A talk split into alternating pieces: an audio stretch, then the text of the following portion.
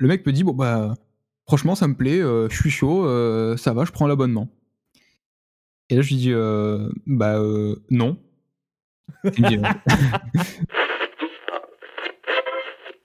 Ce huitième épisode de bord, on vous raconte tout ce qui s'est vraiment passé ces six derniers mois et comment on a failli avoir notre premier client.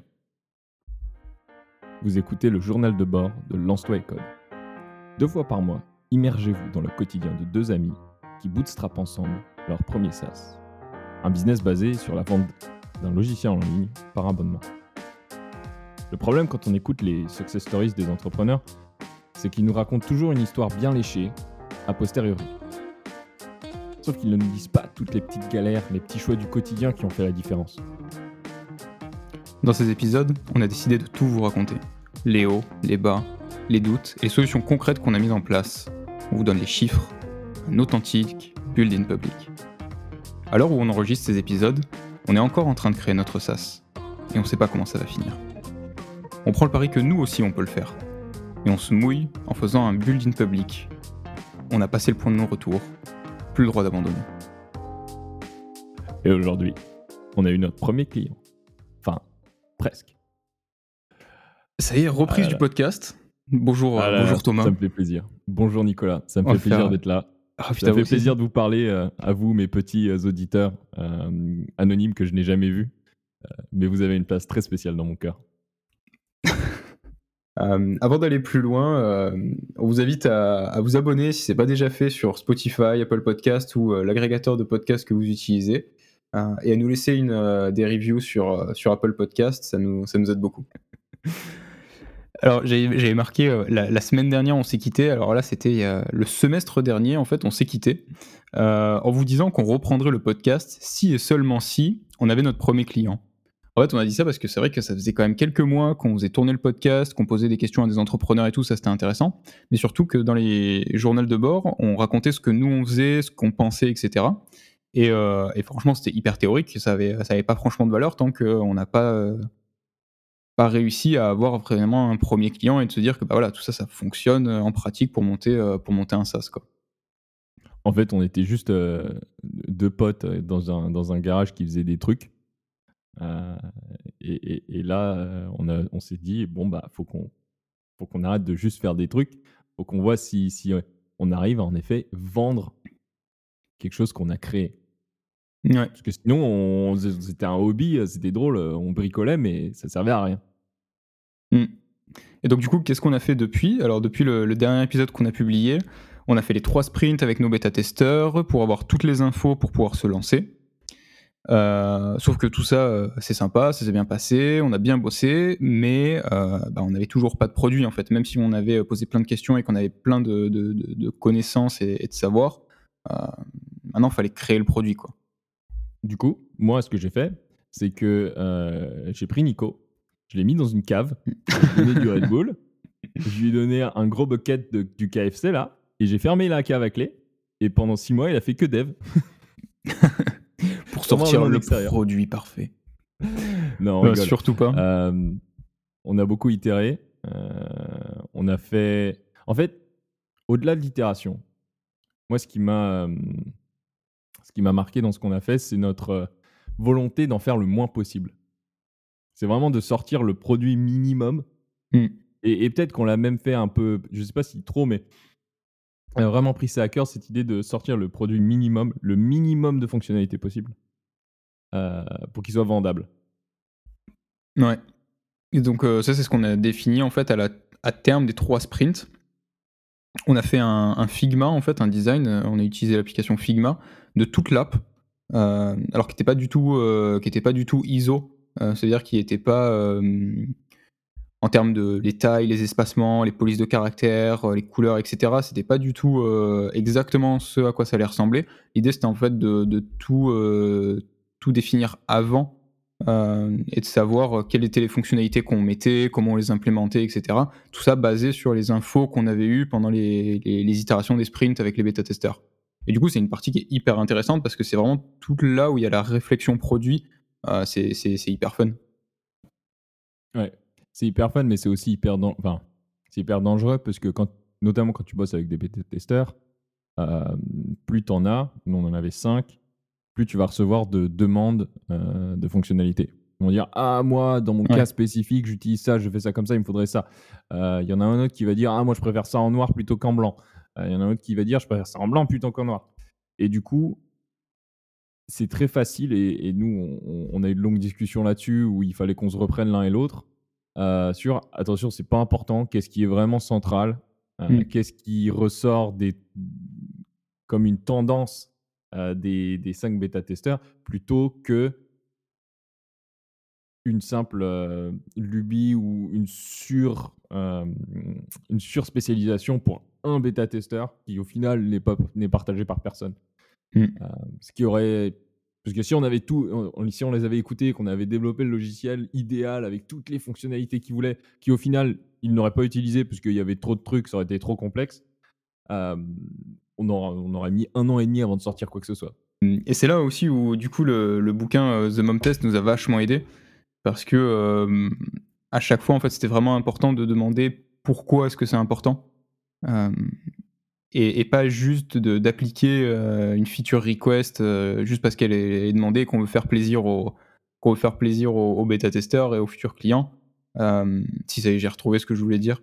Donc un s'assurer que c'est vraiment important et surtout que c'est vraiment ça va vraiment résoudre son besoin. Parce que des fois il va demander quelque chose parce que c'est une idée qu'il a. Quand on creuse derrière, on découvre le besoin et on se rend compte que c'est pas du tout la meilleure manière de résoudre son besoin.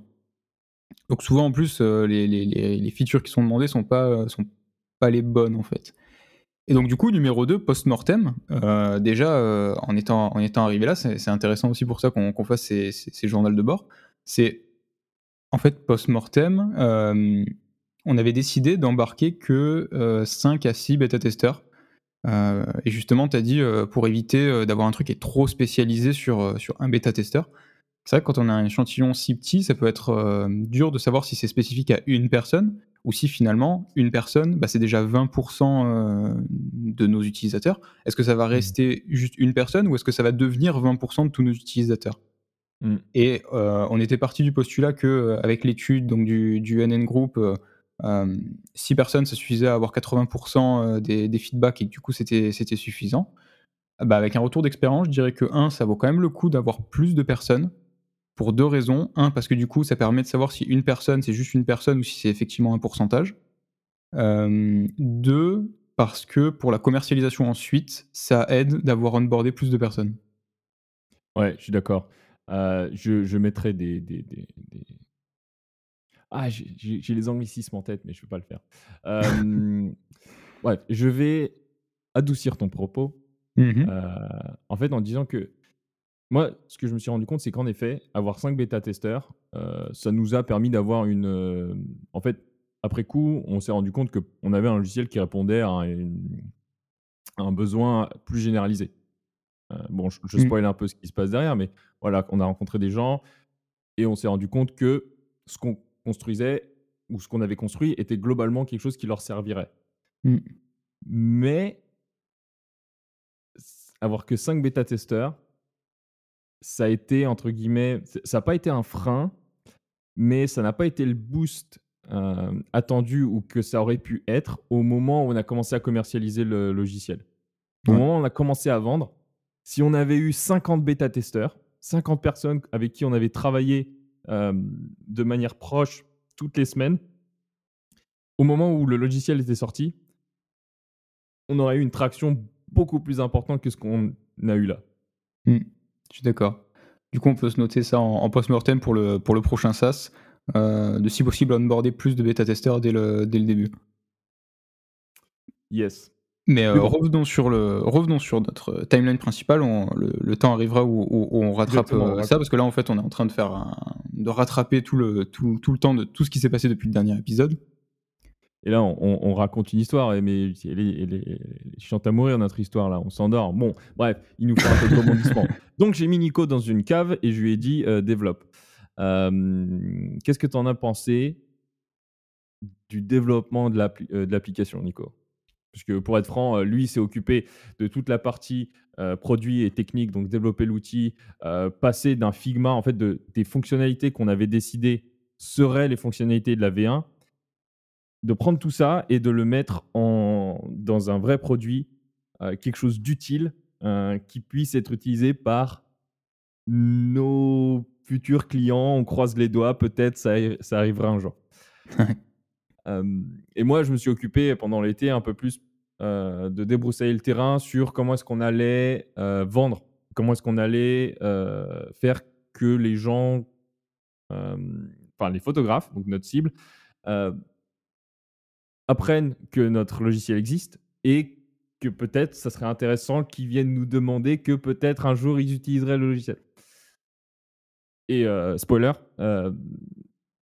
ça, a été, ça a été utile, ce que j'ai fait, mais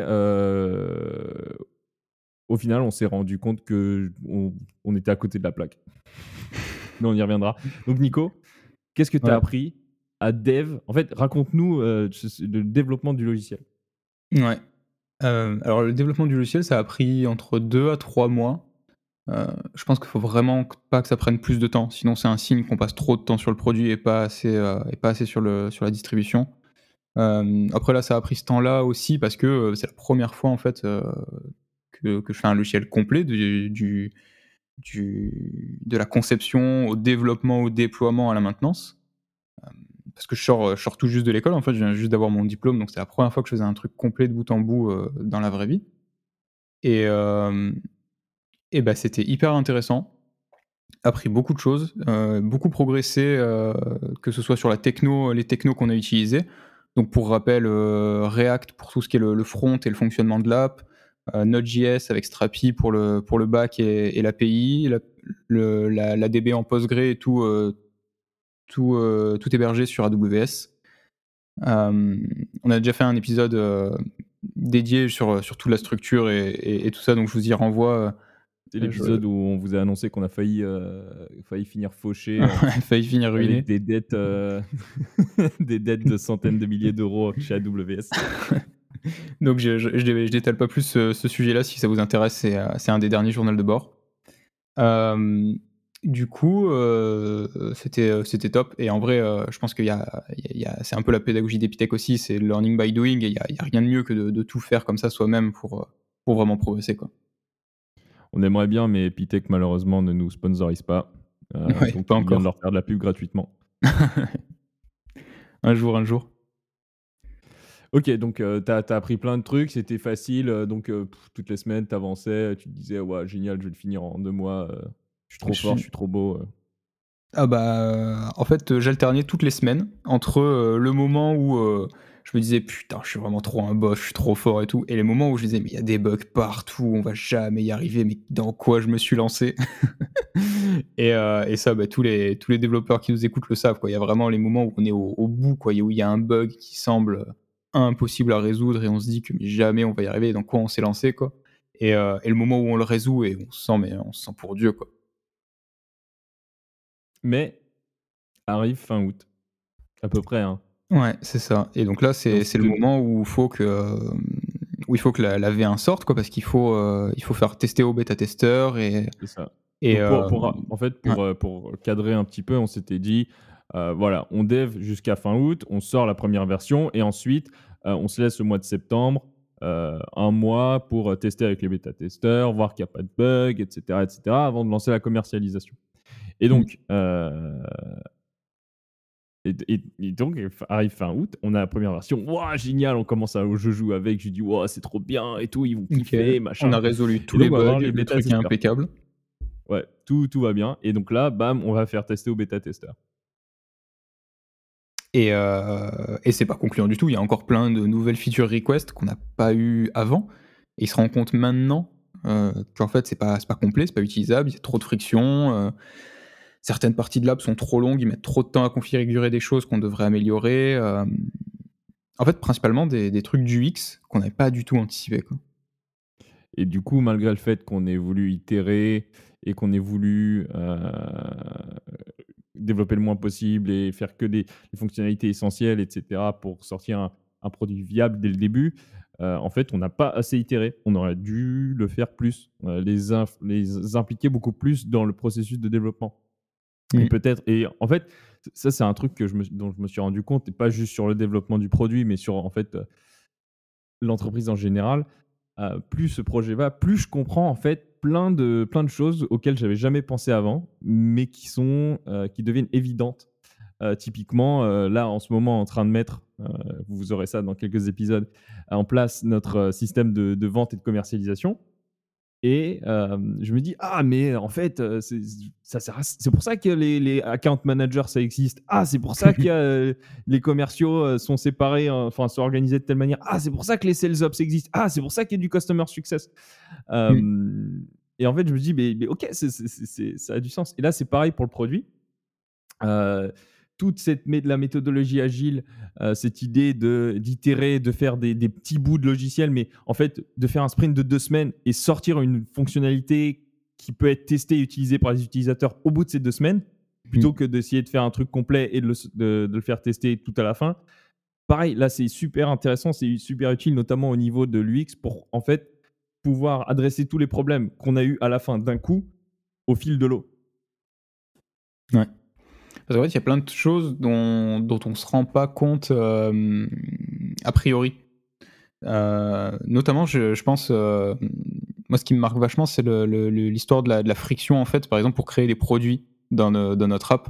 on peut réfléchir aux features fonctionnelles. Bah, voilà comment est-ce qu'on crée un produit, voilà comment on ajoute un produit. Tu cliques sur créer un produit, tu remplis les infos, les machins, etc. Mais mais ça, c'est OK, ça répond aux besoins en fait d'un point de vue théorique. Et ensuite, quand on fait la, feature, euh, la feature technique, en fait, quand elle est codée et que tu peux l'utiliser, c'est seulement à partir de là que tu te rends compte que ça prend trop de clics euh, à faire. Et que si tu as 4, 5, 6, 7 produits, bah, tu mets beaucoup trop de clics et c'est beaucoup trop long. Et qu'en fait, il faut trouver une autre manière de, de, créer tes produits. Et donc, la manière dont on a fait ça, c'est qu'on a dû importer le catalogue produit des fournisseurs avec lesquels les, photographes travaillent dans notre app pour que eux, directement depuis le catalogue, ils puissent sélectionner les produits et les dimensions qu'ils ont pour que ça leur crée automatiquement tous les produits. Donc en fait, on a dû faire une interface pour leur économiser en fait des dizaines des dizaines de clics. Et je sais pas si on aurait pu anticiper ça avant que euh, les utilisateurs effectivement le, testent le, et le fassent en fait. C'est une vraie question ouverte, en fait, je sais pas. euh, avoir, enfin, idéalement, on, l'aurait anticipé. Après, euh, si on peut pas, ça aurait du sens effectivement de sortir des, features régulièrement, justement pour pouvoir avoir des, retours terrain euh, hyper, hyper précieux. Quoi. Donc voilà, donc au final, on, met en place, euh, on, met, on met en place les features qui nous ont été demandés. Encore une fois, on fait tout cet exercice, tout ce cheminement, toutes ces questions sur est-ce que cette fonctionnalité est vraiment minimum, utile pour que ce soit le mmh. minimum viable? Parce qu'on est un peu des fous et que euh, on adore la théorie et qu'on est ah là là mais il faut que ce soit un vrai minimum viable si notre, notre V1 c'est pas un minimum mais que c'est minimum plus 1 on est nul Bref, et donc on cherche, voilà, à chaque fois on se pose la question, on débat, est-ce que c'est vraiment utile, est-ce qu'il faut vraiment la coder ou pas? Notamment parce qu'on commence à, à, plus avoir de Red Bull et que, euh, et que Nico a besoin de dormir. Euh, et donc on arrive à la fin et puis on décide, ok, c'est notre V1, elle, était, elle roule et là on a intégré les, les fonctionnalités que les dernières fonctionnalités qu'on a voulu ajouter.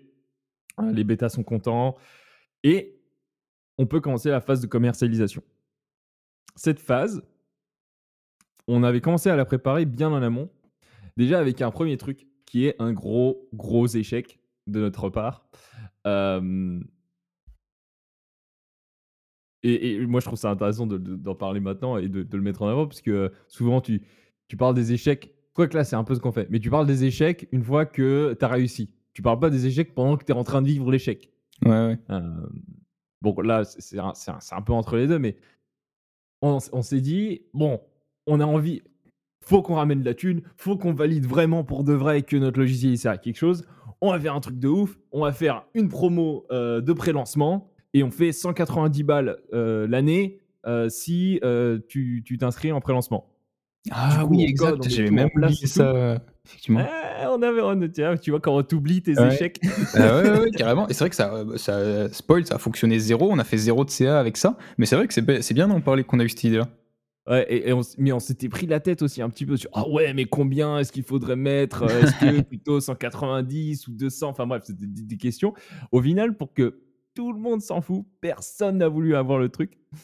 Euh, bon, ça nous a permis quand même d'envoyer des emails et d'aller chercher, enfin, mmh. en fait, d'avoir un prétexte pour, euh, pour contacter des photographes en disant Ah, tiens, on est en train de lancer ça, si vous voulez, en pré-lancement, ça coûte de temps, machin. Ça n'intéressait personne. Donc là, on avait un peu les boules parce que personne n'a voulu se connecter au truc, euh, payer, enfin bref. De côté, on n'avait rien à leur proposer non plus, donc c'était un, vrai pari. Mmh. Mais ça aurait été quand même le, le, le, truc ultime en fait quand tu es vraiment bootstrap, c'est de prévendre ton truc quoi. Et là, ça va directement sur la landing page, en fait, de, payer l'accès, euh, c'est genre 190 balles. Tu payais la licence annuelle sur un produit qui n'existait même pas encore, quoi, pour un, un, logiciel. qui connaissaient pas. En fait, ça, ça, marche euh, en général. Ces pré-lancements, je pense, ça marche quand le, le, lance, le, lanceur, enfin, mmh le, founder. développeur, le fondateur a une communauté à qui il va vendre ce produit. Et cette communauté lui fait confiance. Ils se disent, ce mec-là, je lui fais confiance, je sais mmh qu'il m'a apporté de la valeur et que là, il est en train de bosser sur un truc qui va m'apporter beaucoup de valeur. Je lui fais confiance, je lui donne la thune maintenant. Là, ils nous connaissaient nulle part, quoi. Parce que les mecs débarquent, euh, qui s'intègrent dans leur groupe Facebook en mentant à moitié en disant qu'ils aimaient bien la photo.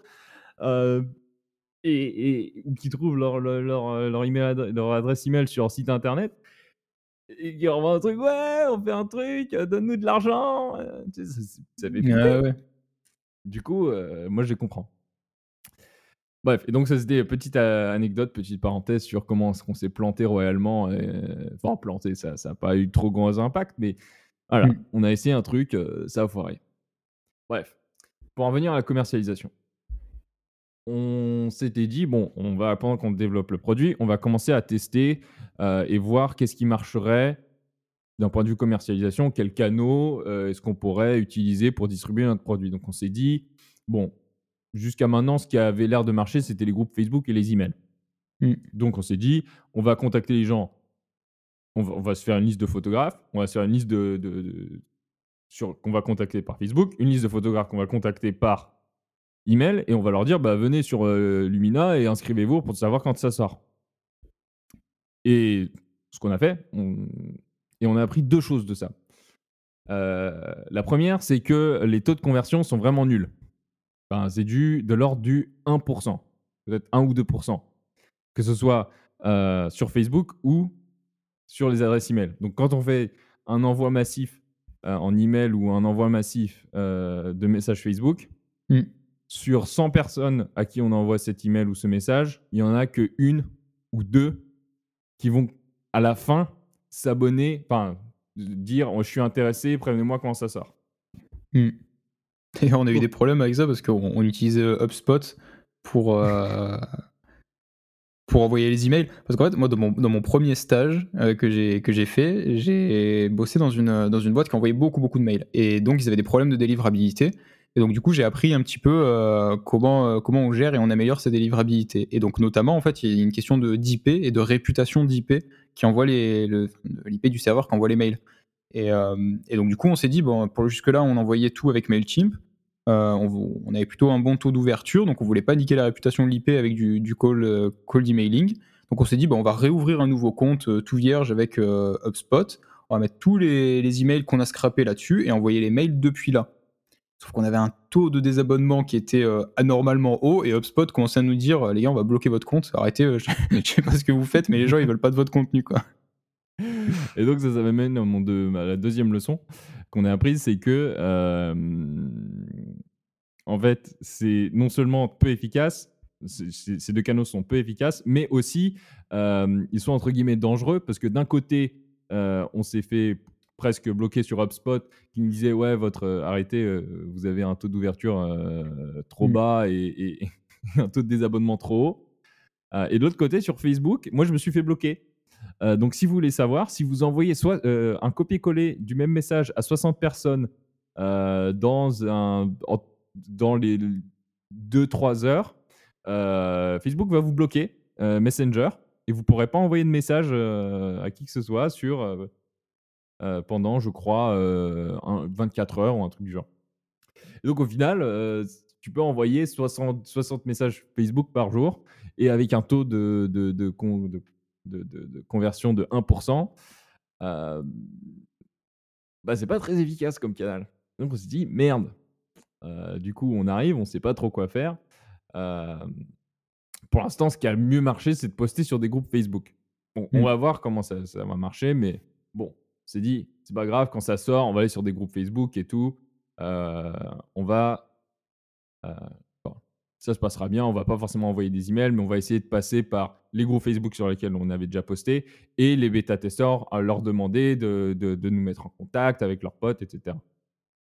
Et tout ça n'était pas vraiment un problème que ça n'avait pas fonctionné du premier coup, parce qu'en fait, on n'était pas à essayer de vendre véritablement, on en était à essayer de tester les canaux et avoir des, des, des, chiffres sur, sur les canaux, savoir lesquels étaient les plus intéressants pour ensuite vraiment mettre l'effort dessus. Et donc, techniquement, c'est un peu cliché, c'est le soit je perds, soit j'apprends. Mais, euh, mais c'était un peu ça en fait. Ça marchait pas, c'est pas très grave. nous, ce qu'on cherchait, c'était des, des, chiffres, euh, c'était des stats plus que vraiment de la conversion. Quoi. Ouais. Et du coup, euh, on a un bêta-testeur avec qui on a beaucoup bossé, qui en est devenu venu à aujourd'hui est très impliqué. on, parle avec lui pour qu'il devienne ambassadeur officiel, etc. il s'appelle Damien, qu'on salue s'il nous écoute et Damien nous dit, enfin on discute avec lui, il dit Ah tiens d'ailleurs les gars, vous avez entendu parler, moi je vais à un salon en octobre à Grenoble, salon de photographe, en fait de la, c'est le salon de, enfin c'est pas annuel, c'est tous les deux ans, de la FPMI, donc la Fédération française des portraitistes, des photographes et non des photographes et des métiers de l'image. Exact. Et donc, en fait, c'est euh, un rassemblement de photographes qui vont à un endroit tous les deux ans. Des photographes portraitistes, pour la plupart, qui, du coup, sont pile dans notre cible et qui vont à un endroit pour découvrir, plus ou moins, les dernières technologies, les derniers produits. Ils vont voir leurs fournisseurs, viennent tous, ils discutent, ils leur montrent leur, leur dernière gamme. Typiquement, il y aura les fournisseurs de logiciels, comme nous. Il y aura les fournisseurs euh, d'albums, les fournisseurs de, euh, de cadres, euh, les fournisseurs d'appareils photo, etc. Ils viennent, il y a des conférences, des mecs qui parlent, il y a des, des masterclass et le reste du temps, bah, ils déambulent dans une sorte de, grand hall avec, avec des stands. Mmh. Et, et les mecs donc vont de stand en stand, de, de, stand de fournisseur à stand de fournisseur. On appelle ça un salon. Voilà, pardon. moi, je ne savais pas ce que c'était exactement un salon. Parce que, et ça, c'est pour l'anecdote. Moi, et je pense que toi aussi, c'était ça. Donc, pour en revenir à, à l'histoire, au cours d'histoire, je sais que je suis parti un peu. Bref. On se dit, allez, go, on y va. T'es chaud d'aller à Grenoble? Allez, je suis chaud d'aller à Grenoble. Bim, j'ai acheté les billets d'avion parce qu'on euh, allait partir de, en voiture de Marseille, donc de chez Nico à Grenoble. Mmh. Donc moi, il fallait que je fasse Bordeaux-Marseille en, avion. J'achète le billet sur Ryanair et tout, parfait. Je prends le billet. et c'est passé comme ça. Littéralement, en 30 minutes, on avait décidé, enfin, on avait appris du, que le salon existait et on avait décidé, mmh. go, on y va en octobre, 1er euh, octobre, donc euh, trois semaines après, qu'on allait aller au salon. Et on s'est dit, avant, on a préparé le salon et tout. Bref, on a mis plein de choses en place, mais aussi, on s'était dit, objectif du salon, vu qu'on on va faire photographe après photographe, et on se disait que c'était les photographes qui présentaient aux gens. Donc, il y aurait des, des, des stands de photographes l'un après l'autre. On se dit, on rentre et on va voir tous les stands de photographes l'un après l'autre. On leur tape mmh. la discute. Et l'objectif, à la fin, c'est d'avoir euh, calé 30, 30, 30, réunions pour euh, faire une démonstration de notre produit. C'est ça. C'est-à-dire qu'il y a 30 personnes derrière. Euh, dans les agendas, on a 30, 30, 30 réunions où mmh. on leur présentera le produit et dans l'idéal, c'est qu'on leur vende derrière. Ouais. Et donc on s'est dit qu'on on y allait avec cet objectif-là. Et comme on est encore plus chaud, moi je dis vas-y, on signe, je suis trop chaud pour ça. Et c'était genre une semaine après. Et, et, là, on là, on voit qu'on commençait à s'emballer parce que déjà, 30 démos, c'est vraiment ambitieux. Et en plus, moi je me suis dit, Ouais, mais moi j'ai fait l'épisode de podcast avec Jean de la Roche-Brochard. Il m'a expliqué ce que c'est over-deliver. On peut toujours faire un peu mieux, encore un peu plus. Et je me suis dit, en vrai, on serait bien psychologiquement si on arrivait au salon et qu'on avait déjà fait une vente avant même le lancement. Et donc du coup, je me suis dit, bah voilà, objectif avant le salon, avoir fait une vente. Et ça, je l'ai pas dit à Thomas. Je me suis dit, comme ça, je lui ferai la surprise. On arrivera au salon, on sera au max. donc du coup, ce que je commence à faire, c'est que je parle de Lumina autour de moi et je demande aux gens autour de moi s'ils connaissent des photographes. Il y a effectivement la copine d'un pote à moi qui, euh, dont le frère est photographe. Euh, et qui me passe son numéro. Et je lui dis euh, Salut, je viens de faire un logiciel pour les photographes. Je lui parle même pas que c'est pour essayer de lui vendre. Je lui dis Voilà, j'aimerais avoir tes feedbacks dessus. J'aimerais avoir ton, ton retour. Il me dit Bah ouais, carrément, vas-y, on se cale un point. on, s'appelle. Donc, du coup, on cale un point. on, on s'appelle sur Google Meet. Et, et le truc, c'est une catastrophe. C'est-à-dire que moi, je bégaye, je sais pas présenter mon machin. Lui, il était, euh, il était dans une rue. Mon Dieu, il y avait des travaux derrière. Il y avait un marteau-piqueur qui faisait un bruit. Je comprenais rien à ce qu'il disait. La connexion Wi-Fi était terrible. vraiment, je luttais, quoi. Euh, et, on arrive tant bien que mal à faire à peu près la démo, à tout lui présenter, etc. Et au final, euh, à la fin, le gars plutôt emballé. Je me dis, bon, j'ai fait, un, fait un bon job sais pas trop ce que j'ai fait, mais il a l'air, euh, il a l'air emballé, quoi. et, euh, et à la fin, euh, le mec me dit, bon, bah, franchement, ça me plaît, je suis chaud, ça va, je prends l'abonnement. Et là, je lui dis, bah, non. Il me dit, comment ça, non? Et je dis, bah, en fait, j'ai pas encore fait le module de paiement. Euh, en j'avais pas fini de, mettre le, le module avec Stripe. Et en fait, je m'attendais pas du tout à ce que ça marche aussi bien dès le premier coup. Je me suis dit, mais la première fois, je vais faire n'importe quoi et, euh, et, ça va pas marcher. Mais j'y vais juste pour, choper un peu d'expérience, quoi. Pas du tout attendu que j'arrive à faire une vente sur ma première démo. Et donc, euh, catastrophe, comme je suis affolé, je me dis, mais merde, euh, putain, je vais rater mon client. Et, euh, et donc, du coup, on se dit, bah ouais, vas-y, je fais ça dès que je peux et je te renvoie un message. J'ai raccroché, j'ai sorti la doc de Stripe tout de suite. j'ai bossé, je trouve que ça m'a pris, je pensais que ça allait pas me prendre longtemps, ça m'a quand même pris une semaine en fait, à tout mettre, enfin un peu moins, parce que c'était prêt pour le salon, donc un peu, un poil moins. Et, et au final, euh, j'ai essayé de le relancer, on n'a pas trouvé de date, puis après on a calé une date, et puis ensuite euh, il a dû annuler, et, euh, et au final on n'a on a jamais réussi à, à, le signer, il a, il a jamais pris d'abonnement. Ah Mais bon, c'est pas grave. ça voulait dire que si on a un logiciel qui permet de payer. on peut vendre. Ça, c'était bien que ce soit dommage euh, qu'on n'ait pas fait notre première vente à ce moment-là. Euh, c'était, on, est arrivé au, au, salon, mais surboosté, surconfiant. Ouais, les 30 démos faciles et tout, parce que on a s'était dit génial, super euh, feu vert. Mm. On a quelqu'un qui était prêt à payer sur place, sur, sur le moment, pour notre logiciel. Ça veut dire qu'on a apporté de la valeur, ça veut dire qu'on a fait quelque chose qui plaisait à quelqu'un et qui allait l'aider suffisamment pour qu'il soit prêt à débourser 30 euros par mois pour. Hmm. Et, d'ailleurs, suite à ça, euh, j'ai rappelé euh, Tom de, de PixelMe. D'ailleurs, euh, Tom, si, si tu écoutes toujours le podcast, salut et merci à toi. et je l'ai rappelé justement pour lui, pour lui faire part de, de, de, cette histoire quoi, et discuter un peu avec lui, avoir ses, avoir ses, ses, ses retours. et il m'a dit qu'effectivement, en fait, de son expérience personnelle, si tu closes pas quelqu'un, en fait, si tu le, si tu prends pas un abonnement maintenant, euh, la personne tu le cours après et, tu et tu et il signera jamais en fait. Mmh.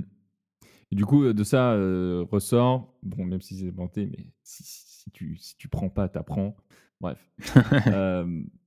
de ressort. Donc, ce que je disais, c'est que au moins, on a on a on arrivé confiant en se disant, on a fait un truc qui plaît suffisamment pour que quelqu'un l'achète. Mmh. Et aussi, on a appris que bon bah pour le vendre, il faut faire une démo et que ça,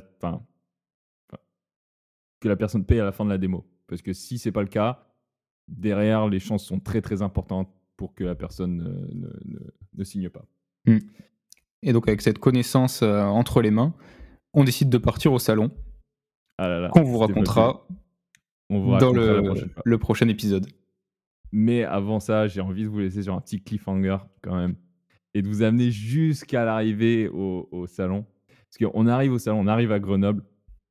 Et là, déjà, on sort de la voiture, on est surchauffé, on est waouh, tu vois, ça, on a- en, en arrivant, on écoutait, euh, en, en allant au truc, on écoutait de la musique. En, en arrivant, on s'est mis euh, la moulaga de. C'est qui C'est Hess l'enfoiré Je sais pas comment. on ah, moulaga, donnez-moi votre moulaga. Bref, on était chaud, bouillant, on sort du truc. Et, et pour vous rappeler, déjà, euh, on se disait euh, que c'était un salon où les photographes présentaient et toi, tu, tu parlais de photographe en photographe, de stand en stand.